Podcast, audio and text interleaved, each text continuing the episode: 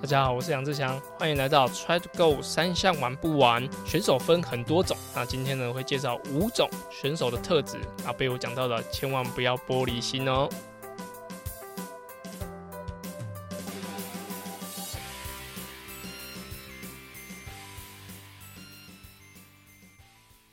Hello，大家好，我是志祥，欢迎收听 Try to Go 三项玩不完周四的子节目。那原本呢是 Try 样铁人三项频道里面的内容，那目前整合到 Try to Go 三项玩不完周四的节目。那希望呢就是把呃两篇 Podcast 的内容呢整合在同一个里面，那让更多喜欢铁人三项、让想了解铁人三项的人能够来这边收听。那现在录音的时间呢，我看一下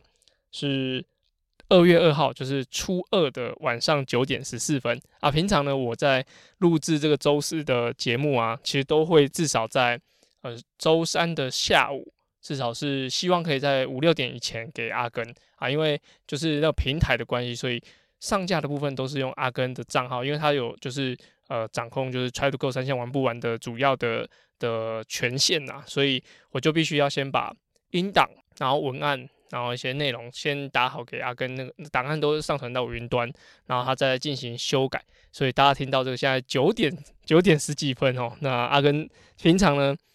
呃，他在之前录的时候，其实他没有明讲啊，但是哈，我知道就是至少哈要给他有点时间去上架，然后他有个人的生活品质啊。如果你看过阿根的 IG 哦，就知道他诶不喜欢人家迟到啊，所以我现在已经迟到了，所以我现在录起来是有点心惊胆跳的哈，就。主要是因为我这次回去，我是呃一月三十一，就是小年夜吧，诶，一月三十小年夜时候回去，那其实东西就匆匆忙忙的带，而且我在平常在录制的时候，希望是可以周二或周三来录制揣诶揣样的这个这个子单元啊，主要是因为就是蛮多时事都会在这几天更新，那主要是因为回去过年，那过年的话，我的时间其实很琐碎，就是。除了跟家人聚的话，就大部分时间还要处理小朋友。那小朋友他又呃，因为三餐啊，还有一些睡觉的时间，所以其实不是那么的方便录音。所以我可能也一忙没有把录音的器材带回去，所以带到现在，然后才来做就是呃，try to go 三项玩不完周四这个节目哦，差点应该是呃，赶快要剪一剪，赶快丢给阿根啊，好，所以大家希望可以赶在十点以前。OK，那过年这期这段期间呢，其实我默默有在做一个小小的训练啊，其实也不算训练，就是其实，在前阵子我跟着就是亚运培训队选手在练习的时候，其实，在跑步的部分其实是我练最少的，因为他们现在的能力，比如说可以用三分十五跑完啊什么呃什么距离这样子，所以对我来说其实是有点吃力的。所以在他们骑他们在跑步的时候，大部分都是骑单车在旁边辅助，所以对于跑步的训练是很少的。所以我在啊在回去过年这段时间，我大概只回去了三天四天吧。所以我这三四天我都尽量要安排自己可以可能六点或六点半起床，那可以去早上去跑一下步，可能三十分钟左右，那维持基本的运动的状态。啊，也也很怕这样子过年，其实不是过年就变变胖，是最近就变胖，好，所以就尽量维持运动的状态。所以在这几天呢，又默默的就每天都有至少动个接近三十分钟的小跑步这样子啊，是没什么强度，也没什么课表啊，所以就只是呃活动一下啊，跟大家简单介绍一下，就是我过年的行程。嗯，我们家算是。其实我不知道，原来这样算是个大家庭。就是我太太，就是跟我结婚之后，她跟我说，其实你们家是个大家庭。就是呃，像我爸爸这边，就是有四个，含他自己有四个兄弟，所以就只要是在台湾吧，就是在除夕的时候，通常都是呃女方会跟着男方回家里吃饭。所以我爸爸那边有四个兄弟姐妹，哎，四个兄弟没有姐妹，四个兄弟，所以就会有四户人家，然后加他们的。呃，小孩就是跟我同辈的小孩，跟有一些已经像我自己有带一个小朋友，那就是我们的下一代这样，所以整个齐聚在可能有二十二十几个人，然后来一起围炉吃饭，所以就算是一个比较大的一个呃家庭吧。其实我自己也不知道这样算不算一个大家庭，因为我听过更厉害的。那在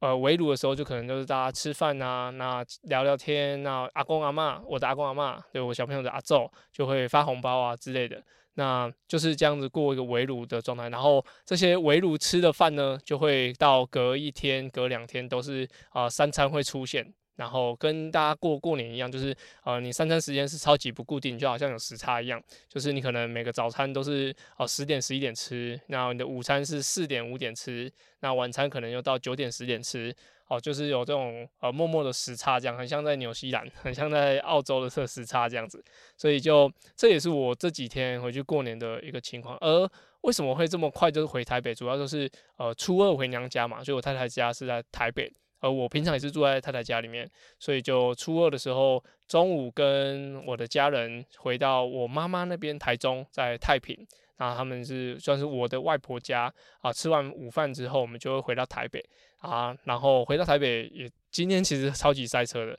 就是我从台中开回来台北大概三个小时吧，哦，就是真的是有点超乎我的想象，就比我开回彰化还要久。那就心里一直挂记着，我还没录音，我还没录音。哦，这些内容该怎么赶快产出，就是我今天整条路上都一直在想的事情。好，那闲聊这么多，就来跟大家讲一下，就开头跟大家讲的这些人格特质。好，那会看到这些人格特质，其实有些也是我自己观察，或是有时候我在呃审视我自己的时候会看到。那第一个啊，就是有些选手啊，好，如果诶。先跟他讲，就是如果你被有讲到啊，就千万不要玻璃心，因为呃每个选手的的嗯应该说生活历程都不一样，所以呃不代表被有讲到是心理状态不够坚强，好，这只是说我看到的一些现象。好，那我要分享来第一个就是呃有些人是绝对不会透露自己的数数据的。那像呃简单来讲，以前有几位跟我同期的选手，那他们是。自己啊，他们是完全像现在的 Strava 完全不会下载，那 Garmin Connect 是完全封锁，然后手表的数据是只会传给教练看，那甚至他连有有任何会跟他连数据联动，以前像我们在呃 Waypoint 田工厂的功率教室，他有些账号是可以直接上传到 Training Peak，那如果说他已经没有在这边训练了，他会直接换一个 Training Peak 账号，哦，这是有点我觉得呃任何的。数据蛛丝马迹都不能让人家知道，好，这是一部分的选手会这样，就是绝对不会透露自己的数据，甚至在训练前呢，也不会让任何，哎，应该说比赛前呢，不会让任何人知道，就是我自己的训练状态如何，那只有比赛的时候会最后说出来。那我想身边蛮多选手都是这样，对，就是你可以想象，就是，嗯，他完全不会剖他任何训练的。的文或照片啊，有啦，有的有的可能为了厂商，他可能会一张照片，然后就写哦，今天训练啊，骑车状况很好，然后或者说哦，这个轮子怎么样怎么样怎么样，哦，就是他会很这样算客观吗？那很主观的去。分享他的训练状态，然后他是完全不会透露他的训练数据。就是你可能在别人闲聊的时候，可能讲说哦，今天啊怎么样？比赛前要调整什么什么什么。然后遇到他的时候，可能说哦，我就呃身体虚虚的感觉，累累的，练的没有很好。这就是你不没有办法在他身上呢去得到任何他的资讯。那。也有一部分的选手是反过来，像如果像团俊也算是会蛮蛮常讲他训练的状态，他之前也 PO 了一个他跑步机用呃应该是三十一分整还三十一分半的的速度跑完跑步机十公里这样，那他就是会啊团俊就比较会分享他的训练状态。那之前呢，其实我们在啊北师大的铁人队里面有一个社团，现在应该已经荒废了啊。那那个以前呢是给人家。就是像我们，其实，在阿展教练还没去之前，我们算是自主管理的的一个队伍吧。就是主要是队长来负责。那那时候我刚好是呃担任协助队长这个这个职务，所以我们就会在一个社团里面，就是大家知道脸书那种社团里面去分享我们每周要练的内内容。然后就会把呃该练什么课表把它排进去，然后让所有学弟妹可以看到。那后续呢，也有一些来一起跟练的，可能是呃高中生啊，或者说已经毕业的校友们，也会看到这个这个社团里面的内容。所以其实那个时候的训练是很公开，不论是大家测验的描述啊，或是说训练的内容，那甚至每一餐每一餐的训练的量跟距离，甚至呃每一个呃休息要休多久都看得到。所以那个。阶段的我包含我的团队，就是那时候北师大的的同学们，全部的数据都是很公开的，那也没什么好就是好隐瞒的。那呃，刚刚会有刚刚刚提到，就是有人会不透露自己的数据，啊，有人会就像就像我们这样子，是呃公开的社团，就是会把自己的数据都丢上去，而且也不会就是忌讳人家看，好，但这这个举动其实呃一开始会让人家有一点点。觉得说啊，这样会不会太赤裸裸了，被人家看到？而直到应该是阿展学长吧，还是呃哪一个学长，我忘忘记了。他就跟我讲说，其实真的好的选手，就是你把你的所有训练都摊给人家看，然后你比赛还是会赢别人。而且就算我把我的训练内容都给你看，给你练的，那你也不会练得赢我。哦，所以依照这个心态跟跟这个想法，我觉得。其实公开所有的训练内容，我觉得是都没有问题。包我自己的，我自己的训练内容，我觉得是完全没有问题。甚至你来问我，我都可以整份 copy 给你看。因为，呃，能够把训练完整的做完，那有效的吃下来，那个是每个人的功夫。那你你照了什么菜单来练？我觉得那只是一个很基本的内容而已。但是，比如说像呃有有些人会购买我的线上训练的课表。拿去进行训练，我觉得像一种购买的商业模式，就不可能把对方的的训练内容都完全公告出来哦。毕竟对方也有他的各资啊，一些问题，他也许他是不喜欢透露数据的那那一派的人。呃，我的话，我就是我自己的数据可以公开，但是客户或者是我的学生，他会不会想要公开，就可能一每个人不同了。好，所以这是我可以分析啊，第一类人就是他喜不喜欢呃透露自己的数据。哦，所以我想这应该是直接把选手分成两派啊。哦，你可能就是只能选其中一边站，啊，有人可能觉得没差，没差就是可以分享的那边的。那如果说，哎，我不要我的训练内容很隐私，那可能就是我所说的就是不爱透露数据的这一群人。而这个呢，是其实，嗯，我觉得这会转变了。也许你一开始会觉得。呃，不喜欢，然后后来其实 open 也没关系。那有些人可能是 open 久了啊，我来点隐私好了。所以其实它是我觉得是会一点切换的。那就是我呃观察到了其中一个选手的特质。那第二个呢？哦，这个就我觉得有一点点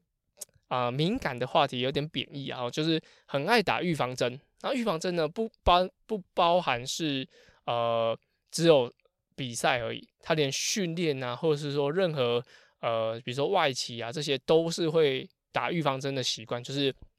你看到这个人，很常都在讲说他呃，可能脚在痛啊，身体不舒服啊，有的没有的很多很多。然后那个之前我在写了一个文章，就是不要打赛前的预防针，啊，其实就点出好几点，就是说啊，如果在比大比赛或是任何比赛前一个礼拜。那那个人就讲说他摔车啦、受伤啦，或者说脚不舒服啦，或是感冒啦，哦或是贴一个药单呐，那这些都是，我觉得都是一种有一点像打预防针的的感觉。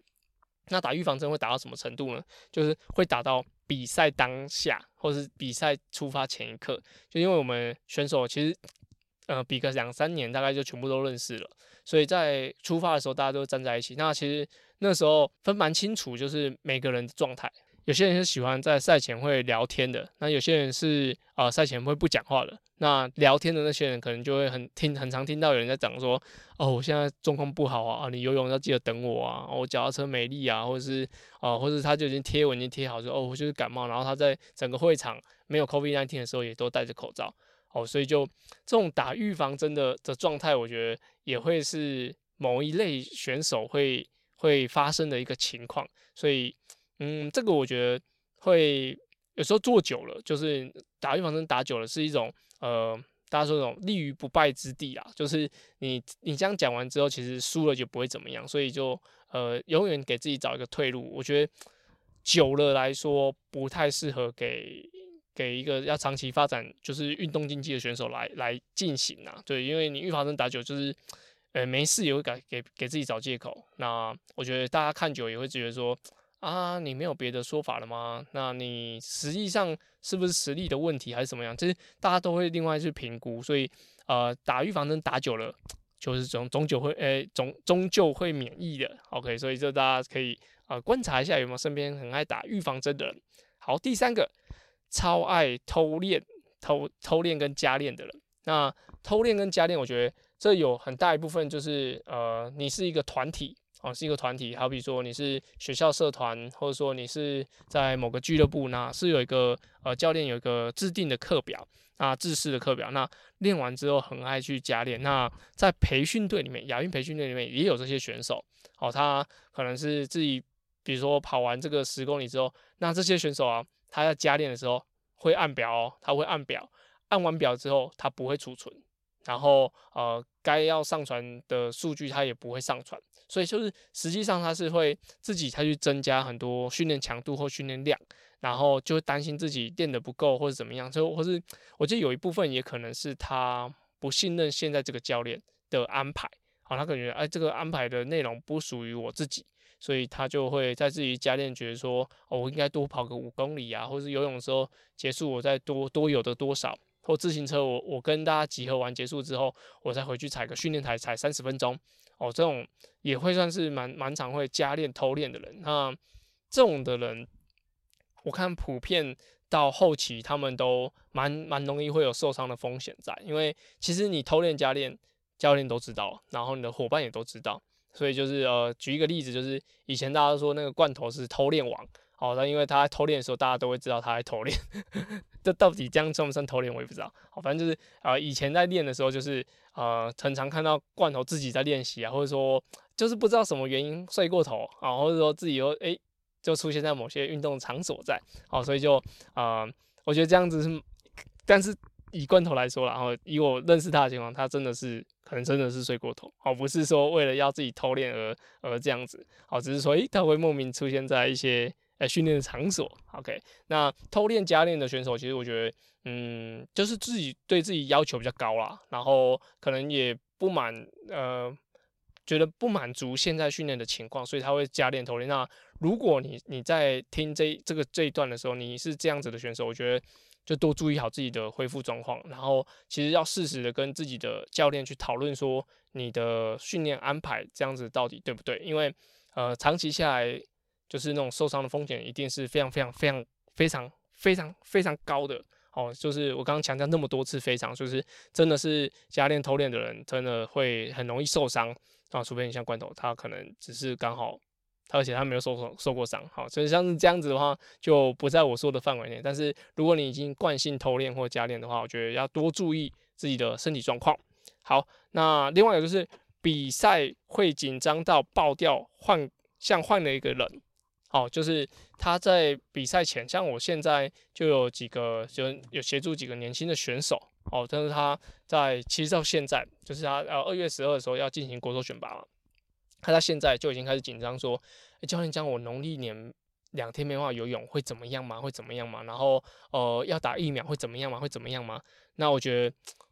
我已经给他一些我的评估了，那最后他有一一些自己的选择，那。呃，比赛都还没到，然后你就已经紧张到不行，然后甚至说，呃，很多人都说紧张到失眠啊，那他会睡不着觉，会呃，整个会没有食欲，会有点在比赛前就有点厕所就是会排便不顺畅啊，整个人紧张兮兮的这样，我觉得就是有点太夸张，而且像这样子的选手，我觉得得失心都稍微比较重一点点，就是觉得。这一场没有比完，你就会天崩地裂啊，然后呃，人生没有任何希望啊之类的，所以就会蛮容易会让自己陷入那种呃进入那种大灾难的的状态，那永远都觉得自己不不如别人这样子，所以就会下一场比赛更紧张，那更紧张就表现得更不好，更不好就训练的话，这就会更有压力啊，就会出现啊又要偷练啊。加练的情况，然后最后比赛又会担心，我偷偷练加练的，那我又比不好，我就更更差这样，所以就是嗯，不晓得哪一个才是起因，但是嗯，如果你有对于赛事的情况，你是紧张到旁边的人都知道你很紧张的话，我觉得你的对手绝对知道，那你的教练绝对知道，那你的身边的人朋友也一定知道。那如果你已经出现到这种情况的话，也许年纪比较大的选手。不会被人家提醒，因为大家觉得说，哎，不好意思讲。但是如果你是年轻的选手，被人家提醒说，哎，你真的太过紧张了，不用那么紧张。那我觉得真的可以适时调整一下。像我在二零一一年的亚锦赛的时候，就我自己在当选手的时候，亚锦赛的时候，其实我紧张到就是全部人都知道我很紧张，这就是这个比赛。那那时候啊，群星罐头也是跟我讲啊，你就放轻松啊什么。其实有点听不听不太下去，但是啊，事实就是长大之后就觉得啊，那时候的紧张好像也是多余的，所以呃，越大的比赛就是要越放松，就有点像考试一样，大考大大考大玩，小考小玩啊，不考不玩。哦，如果你都已经做好，就是没有比赛的时候好好练习，那小比赛的时候啊轻松调整，大比赛的时候就放手一搏。我觉得你对于比赛来说一定会有很大的帮助。而且，呃，如果你听到这一段你是这样子的人，其实你会不知道，就是我在讲你哦，你可能要自己审视一下，说我紧张，呃，比赛的时候会不会紧张到就是吃不下饭，然后很常在失常。如果你很常在失常的人，那失常就是。会让你越来越沮丧，然后越来越紧张的话，我觉得你就可以去参考一下，就我刚刚前面讲的一些内容，就是心态的改变。也许你就放手一搏，或者说啊，反正呃输了不会怎么样，那你又不是最优秀的人，所以你可以接受失败，失败。所以这些想法的话，我觉得对于你。的之后的比赛一定是有很大的帮助的，好，所以就推荐给大家。然后最后一个，最后一个，我想这是呃比赛的时候最常看到，就是很多人在比完赛的时候才会说啊，我我就怎样怎样怎样的话，我就可以更好啊。那我那时候游泳的话，我应该要跟在哪边啊？哦，我要是不是有谁谁谁打了我一下，我我就早就跟上去了。哦，脚踏车的时候就是谁谁谁不带啊，那我就怎样怎样怎样哦，不然的话我下来跑步哈，我会哦多快多快多快，就是很多这种呃事后论者啊，他是超级喜欢在啊比赛会场或者是整个他的社群平台就讲说哦，我就是因为怎样怎样怎样，所以我应该要怎样怎样怎样怎样，就是很多事后诸葛啦，对，就是这样子的选手呢，我觉得也不在少数。好，就是如果你看到这样子的选手的话，其实可以跟他讲说。哎，你上次就这样讲过了啊？你怎么这次又这样？然后他说怎样怎样怎样的说，哎，谁谁谁也是这样，他也是被打，然后他也很严重啊。啊，为什么他就好好的？哦，你可能，嗯，有些人可能就听听就算了啊，有些人是会稍微吐他一下，那他可能也会有点哑口无言，说，哎，啊，我只是想要，他心里想，我只是想要表达我的状态怎么样怎么样。那如果你听不下去，你可以像我刚刚讲讲，就是哦，你举例谁谁谁是一样啊？哦，他泳镜也被打掉了，他怎么没事啊？你只不过是被他。有没有扯掉？诶，你又你又怎么了嘛？哦，可能这种会好像会让人家惹来一点点，也想要跟他战一下，就是用嘴巴喷他几句的感觉。所以就是呃，蛮多人会在比完赛之后才会跟他说怎样怎样。那我想，呃，如果很熟的朋友，也许可以提醒他，哎，那个你也就是要改一下吧，就是这样子对你也没什么帮助啊。如果说不熟的朋友，就是。哦，好，好，好辛苦了，辛苦了。那下次比赛再加油喽。好，所以就是呃，可以用这样打哈哈的方式来面对他。好，所以我刚刚整理了五个，好，我觉得有贬有有称赞的一些情况。好，那就是呃，再重新整理一下五个，就是第一个就是绝不透露自己的数据的选手。那第二个就是超级爱打预防针。那第三个是很爱偷练加练。那第四个是一到比赛就紧张到不行。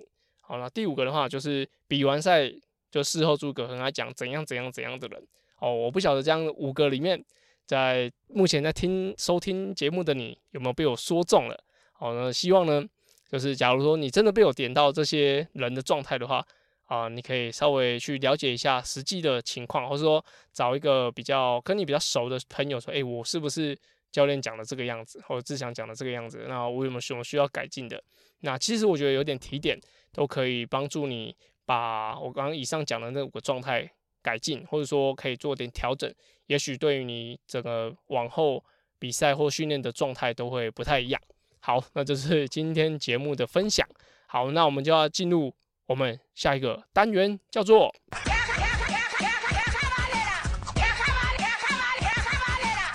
卡卡班内啦，那卡卡班呢是在 Try 样铁人三项 EP 五十的时候开始的新单元。那主要呢就是骑慢一点。那这个呃卡卡班内源自于就是口耳相传的 Kuso 故事。而在节目里面这句话呢，我是用来审视自己训练的方向到底是不是正确的。啊，有时候呢骑慢一点，也许会有不一样的收获。而这样的单元的灵感都来自于教学啊，或是呃听众给我的一些回馈。那所有的问题呢，都欢迎到 Apple Pockets 或是 Try to Go 三项玩不完的 IG 来进行发问。那本集的节目呢，是呃之前有协助过呃我我我协助到他训练的真功啊真功，他在啊过年前的时候问了我一个问题，就是说啊教练新年快乐，想替朋友问一下，三月的时候要跑一三，那是首次参赛，这时候他训练重点重心要放在哪里？那这时候在做重训来得及吗？好，那我那时候第一个问他就是说，哦，那是参加三月的哪一场？因为有三月六号的 Ironman 台湾，还有七十点三，那跟三月十九的普悠马赛事啊。后来他是选就是普悠马的赛事。那如果说呃这两场中间呢，如果要开始做重量，其实都是有帮助的啊。可以的话，从下一周就是现在。啊，大家听到节目的这一周开始，就一周可以进行两次的基地训练，到比赛前三周改回，哎，前改前三周改为一次，那比赛当周就不用做。那训练的重点呢，我觉得，因为我其实不太清楚真功讲的这个朋友的状态，所以我只给他建议就是转换跑非常的重要啊。平日呢可以骑一点五个小时，然后加二十五分钟的转换跑，那假日的话可以骑到三小时以上加四十五分钟转换跑。那一周尽尽量可以游到两次，那每次呢至少游泳一千五百公尺就可以了。那其他的时间就要看他日常的的规划如何。那如果说年节后要开始训练的话，有做到以上的我所说的，就是说平日骑一个半小时，那加二十五分钟跑步转换跑，那假日三三小时以上的骑乘加四十五分钟的转换跑，那这样子应该对于完赛就没有什么问题了。我想这应该是呃真功的一些朋友想要。呃，了解说田赛，他现在，我想他应该可能也在观望，说就是赛事会不会取消吧，所以他就在想要了解说这到底呃该怎么样训练比较好。那呃这个问题其实有点广，就是呃我不晓得他的实际能力，但是我觉得有做到，比如说转换跑的状状态是可以在比如说比赛的关门时间内完成的话，我觉得是要完成一三是没什么问题，除非是他真的完全不会游泳。啊，不然的话，他应该是可以啊，独立游玩这些距离。那骑车的状态有好好的补给，那跑完步应该是不会到真的被关门了。所以这是我给啊真空的一个回答。啊，虽然他不是在。就 Apple Podcast 或是 Try to Go 三千玩不玩 IG 问的，他是私讯问我的。我看我这边，我想也蛮多人是在年后才要开始准备比赛，那我就推荐给大家这个训练的方式。那另外一个卡卡玩的主题啊，这这里这里边会分享两个，另外一个就是呃，其实蛮多 F 叉 T 的选手哦，大家想一下，F 叉 T 是十一月二十六号时候比的，但近期有听到蛮多选手，像陈泰啊，还有一些其他参赛者，其实都有一些身体上的一些状况，不论是呃睡眠，或者说真的受伤的情况，或者说他真的运动表现上的一些一些问题发生。那那时候我就跟其他的教练就讨论说，其实 F 叉 T 结束后啊，你要真的把它当一个可能一个休赛季，或者说一个。呃，很重的一个二二六的赛事来看待，好，它真的就是二二六了哈。但是我觉得一定要把它看待的非常的严重，因为呃，我我看普遍比完 F 叉 T 二二六的人，其实他隔一天的状态，我觉得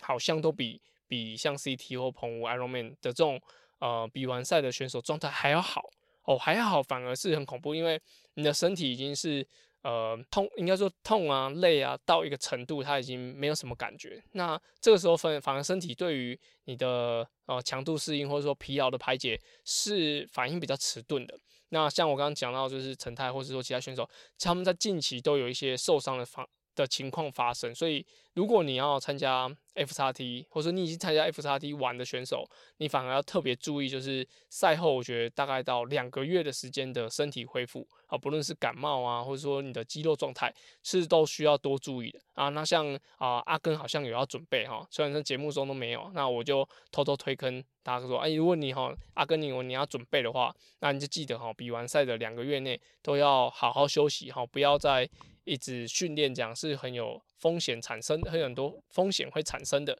好，那就刚刚纯刚刚上面那段我纯粹我自己乱乱加的。阿根好像还没有开始准备好，但是如果你真的是比完 F 叉 T 的选手，或者说你接下来真的要比 F 叉 T 的选手，那就真的要多注意这个身体的状况。好，那就节目就到这边。那新年就是祝大家就是吃饱睡好，那就好好享受最近这段时间，因为。如果你是要比扎打的，当然你也可以好好休息一下，反正你就没有比赛。但是，嗯，后面还有比赛的选手，就是大家一起祈祷，就是呃，打疫情可以控制下来，或甚至啊，指挥中心这边是对于赛事的政策是可以做多一点松绑，来让啊赛事可以正常进行，然后让大家都还是可以安安全全的在正常的生活下啊进行这样子。好，那就祝大家新年快乐啦！好，我们下周见，拜拜。